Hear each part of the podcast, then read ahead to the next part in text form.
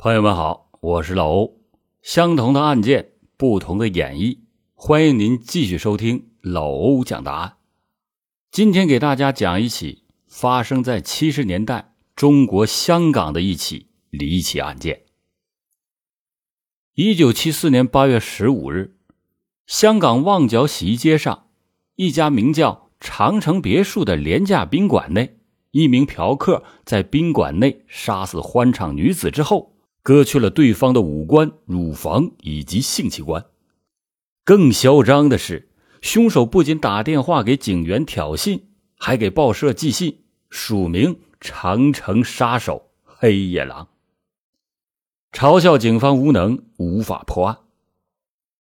老欧今天要讲的这起案件，要从一九七四年八月十五日这天夜里一点说起。这天。长城别墅宾馆来了一男一女，男的自称姓梁，身材高大，外表粗犷，但是说话很有礼貌，笑容可掬；女的则浓妆艳抹，烟不离手，似欢场女子。当时值班的女管房黄大妹给他们二人开的是五号房。早上六点，姓梁的男人从房间里走了出来。说要上班，先行离去，并且吩咐女管房黄大妹，上午十一点钟的时候要唤醒他的朋友。黄大妹自然是点头应允。当时梁姓的男子手中拿着两袋物品，当他走到了门后，又再次的折返回来，煞有介事的说：“钱包忘在房间里了。”于是就再次的进入到五号房，稍作逗留，便再度离去。上午交班的时候，黄大妹就想到了梁姓男子的嘱咐，于是特意跟接班的女管房陈官说：“十一点后去收拾下五号房间，顺便叫醒客人。”陈官进入房内，赫然的就发现一个人形的物体被被单包裹在床上，呼之不应。掀开被单一看，里面是一具已经没有脸皮的女性裸尸。当时吓得赶紧就报了警。很快，警方就火速的赶到了现场。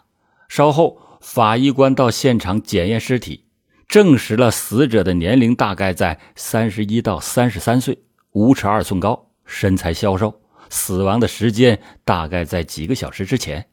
死者的眉毛、眼皮、鼻子、上下嘴唇、耳朵两侧的乳房、下体均被割去。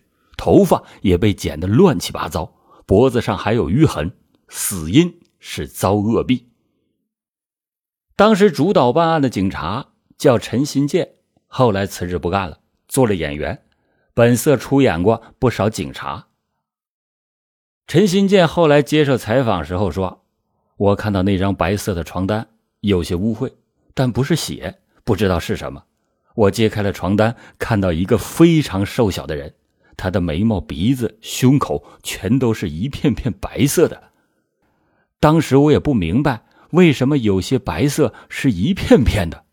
原来一个人死后，当心脏不再供血，血流不到皮肤，所以在死后的一段时间里，割他的皮肤就不会有血流出，一片片的，就像是白切肉似的。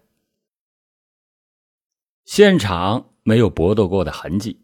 而且被收拾的非常的干净，既没有发现凶器，也没有找到任何的可疑指纹，除了衣柜里挂着一件胸罩，警方什么都没有发现。而死者被割掉的身体部分，起初警方怀疑是被冲进了下水道，于是就招来了一名水喉匠，将水厕拆开检查，但是一无所获，显然是凶徒杀人以后仍然能保持镇定。小心翼翼的收拾清理，绝不留痕，才淡然的离去。警察找到了前一天当班的黄大妹，获知了与死者一同前来的梁姓男子的长相和特征，并且在案发后的第二天，作为头号犯罪嫌疑人公布了画像，全程缉拿。然而，在那个年代，这种大海捞针的办法效果是有限的。案件经过媒体报道，引起了热议。接着，香港快报收到了一封匿名信，对方自称长城杀手黑野狼，信中直言警察无能，他已经给警方留下了那么多线索，竟然还抓不到他。收到匿名挑衅信后，陈新建自然是气坏了，但是又没有任何的办法，只能是加派人手深入调查。八月十七日，旺角警署接到了黑野狼的电话，电话里边说：“去房间的冷气机看看吧，那里边有十二件你们想要找的东西。”说完，黑野狼就把电话给挂上了。获知到这个情报以后，陈新建当即的带着几名手下来到了长城别墅五号的房间里。果然，在冷气槽里发现了死者的那些遗失的器官。借着寻找回来的尸块，警方得以重组女死者的容貌，并且在八月十八日在各大报刊刊登，希望能够查出来死者的身份。就在登报的第二天，也就是八月十九日的清晨，一名姓齐的老妇女携带着一名少女来到荃湾警署投报。说他的女儿已经失踪了数天，在报纸上看到了警方发布的拼图，怀疑死者就是他的女儿。当值班警员问他：“你怎么就肯定是你的女儿呢？”老妇人回答说：“她是我从小养大的，血脉相连。拼图一看，感觉就一定是她。”随即就取出了一张他女儿的彩色照片，警员在对比之下。也认为轮廓十分的相似，于是就立即的通知负责此案的旺角警署，并且安排老妇人到殓房辨认尸体手续。就这样，死者的身份被确定了，就是这位老人的女儿刘富敏，时年三十四岁。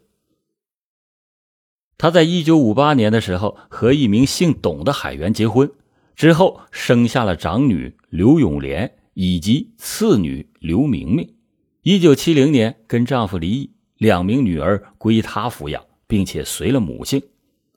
刘富敏跟她的母亲齐淑兰以及两个女儿，一家四口住在荃湾大河道一百四十一号华丽楼四楼后座，月租四百元，生活的比较困苦，但是跟家人相处的是非常融洽。和街坊邻里的关系也是很和睦，他一个人承担了全家的生计，可惜品性好赌，捉襟见肘的时候，为了挣更多的钱，最后沦落为风尘女子。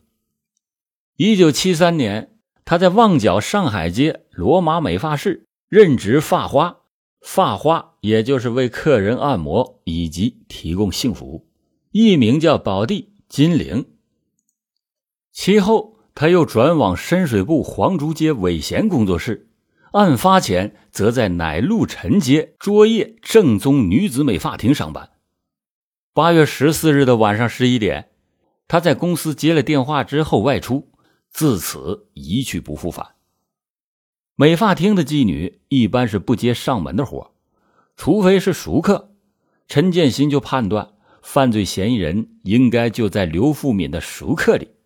于是就依着刘富敏遗物中的那些客户的名片，一一的调查，最后锁定了四名嫌疑人。这四个人当中，有个叫梁兆平的人，地址是元州街的一间廉租房。陈新建看目的地距离警局也不远，于是就带着一个下属直接奔了过去。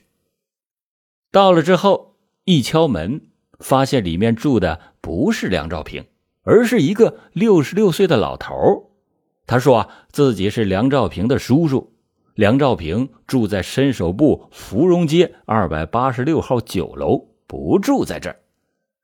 按照流程为老头录了口供以后，陈新建正要走的时候，这个时候他突然就发现，发现房间内的双层床上有一个旅行皮箱，于是就指着旅行箱问老头。里面是什么东西？老头回答说：“我不知道，这不是我的东西。”陈新建又问：“是不是梁兆平的？”老头说：“是。”陈新建说：“那你打开看看。”老头慌忙说：“那不成，再说我也没有钥匙。”陈新建哪管这些，直接就撬开了皮箱，在里面发现了梁兆平和刘富敏的身份证、两个人的合照，以及刘富敏生前穿的衣服、鞋袜，还有一把疑似割肉用的刀。陈新建正想问老头这是怎么回事，这个时候房间里的电话忽然响了，瞬间陈新建猜想估计是梁兆平打过来的。于是就拔出了手枪，跳到了老头的面前，用枪指着老头说：“赶快接电话，别说警察在身边，不然我一枪崩死你！”老头哆哆嗦嗦的拿起了电话，支支吾吾了半天，突然就对着电话大声的喊：“快逃！警察在这儿！”看来果然是梁兆平打来的。陈新建的直觉没有错。然而经过老头这么一闹，那边就迅速的挂了电话。等到陈新建联系警局追踪电话来源、锁定位置、前去捉拿梁兆平的时候，他早已经是逃之夭夭。八月二十二日上午八点，警察正追踪着梁兆平，而这一边的刘富敏则在红磡公众殓房永别厅出殡了。出殡的现场，除了十几名刘富敏亲友之外，还来了一大堆记者。虽然刘富敏身上被割掉的器官都被找到了，但是要作为证物，没有办法随遗体一起下葬，所以在瞻仰遗容的时候，刘富敏还是没有五官的模样，眼球突出，上下两排牙齿外露，鼻子和耳朵形成了黑洞。当时家属哭的已经都不行了，香港记者还在一旁咔嚓咔嚓的拍照，就想搞个大点的新闻。就在祭祀仪式快要完事的时候，刘富敏的弟弟拿着一把菜刀冲到了棺材前面，口中念念有词，右脚猛地一顿，把菜刀劈在了棺材上，刀尖向下插入棺木，然后他把棺材连同菜刀一起送上了灵车。这个在香港是有说法的，叫劈棺追凶，是一种茅山道术，据说利用此法。可以让惨死冤魂化作厉鬼追寻仇人，案件也从这一刻开始变得灵异起来。八月二十三日的夜晚，也就是刘富敏出殡的第二天，一名女警在深水埗执行巡逻任务的时候，巡逻经过到基隆街一百三十一号一处后巷，这名女警突然就发现了一名男子口鼻出血的伏在地上。好像是从楼梯上跌落下来，受了重伤，受伤很严重，而且一直不断的念叨着“有鬼啊，有鬼啊”。女警就问他怎么回事，男子说有一个红衣女人叫他站在高处，然后把他推了下去。女警当时觉得他是脑袋摔坏了，于是就把他送到了广华医院治理。男人的头部受伤很严重。医生判断需要缝针，就把他推进了手术室。医护人员和女警想知道他是谁，就去检查他的衣服。翻着翻着，口袋里突然就掉出来一张照片。女警捡起来一看，上面竟然是刘富敏。照片的背面写着两个比较大的字“金陵”，这正是刘富敏的艺名。另外，旁边还写了一行小字。以代为割肉，随后又在钱包里找到了一张名片，上面写着梁兆平。就这样，长城别墅凶杀案的犯罪嫌疑人梁兆平以这种有些邪门的方式落网了。经过审讯，梁兆平很快的就交代了杀害刘富敏的全部犯罪事实。根据梁兆平的交代说，在一年之前。他就认识了刘富敏，之后经常是去捧他的场，即使对方转到了另一间美容院工作，梁兆平也忠实的转场，继续的光顾他。梁兆平曾经多次的向死者表明爱意，又希望对方不要再接客，但是刘富敏始终是没有答应，两个人经常的为此吵架。刘富敏就为了避开梁兆平的纠缠，再转职到另一间美容院。但是在案发前一晚，仍然是被梁兆平找上门来。两个人外出来到了公寓开房，梁兆平又提出了要和刘富敏结婚的要求。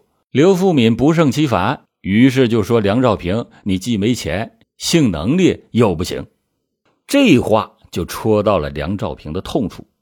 梁兆平当天晚上还喝了点酒，本来脾气就比正常要大，就在一怒之下把刘富敏给掐死了。陈新建就问他。既然人都死了，你为什么还要把尸体弄得那么恐怖？梁兆平听了之后，一下子就激动了起来。他说：“因为我恨他，为了不让别人认出来，我就在他的脸上做了点手脚。”陈新建接着问：“那你自己怎么被整得血呼啦的？被人揍了？”梁兆平一边摸着缠着纱布的头，一边说。是冤魂索命，他身上穿着一身红衣服，对我穷追不舍，我就拼命的跑啊跑，跑到了一处高楼，最后还是被他推了下去。后来，陈新建在二零一五年接受访问的时候，又聊到了长城别墅毁尸案。他说：“我是天主教徒，相信有神，也相信有邪恶的力量在驱使。我本人从来没见过鬼魂，但是这个案子实在是邪门。”有些地方根本就没法用科学逻辑来解释。当年的这起案件由高院委任审判专员杨铁林聆讯，审讯历时了将近半年。主控官在庭上指出，梁兆平与事主开房的时候要求对方嫁给他，但是遭到了拒绝。凶手因为怀疑对方移情别恋，动了杀机。被告在庭上否认谋杀，辩方呈交了两份精神科专家的报告，其中一位专家指出，被告虽然没有精神病，但是他因为饮了大量的酒精和服食药物，引致失常，才令他一时失去理智下杀了人。法官认为陪审团应该考虑专家报告判案，最终陪审团以五比二。裁定梁兆平谋杀罪不成立，但是误杀罪成立，判处入狱十年。一九七五年四月五日，香港法院审结了长城别墅裸尸命案。据说当时的梁兆平听完审判，准备被送往监狱的时候，还露出了可怕的笑容。至于那间长城别墅旅馆，早已经是易主换名。可怕的是，后来又发生了多起女性被杀的命案。这起惊悚又凶残的命案，直到今天仍然是香港社会最心痛、最难忘的案件之一。好了，感谢您今天收听老欧讲答案，老欧讲大案，案案都震撼。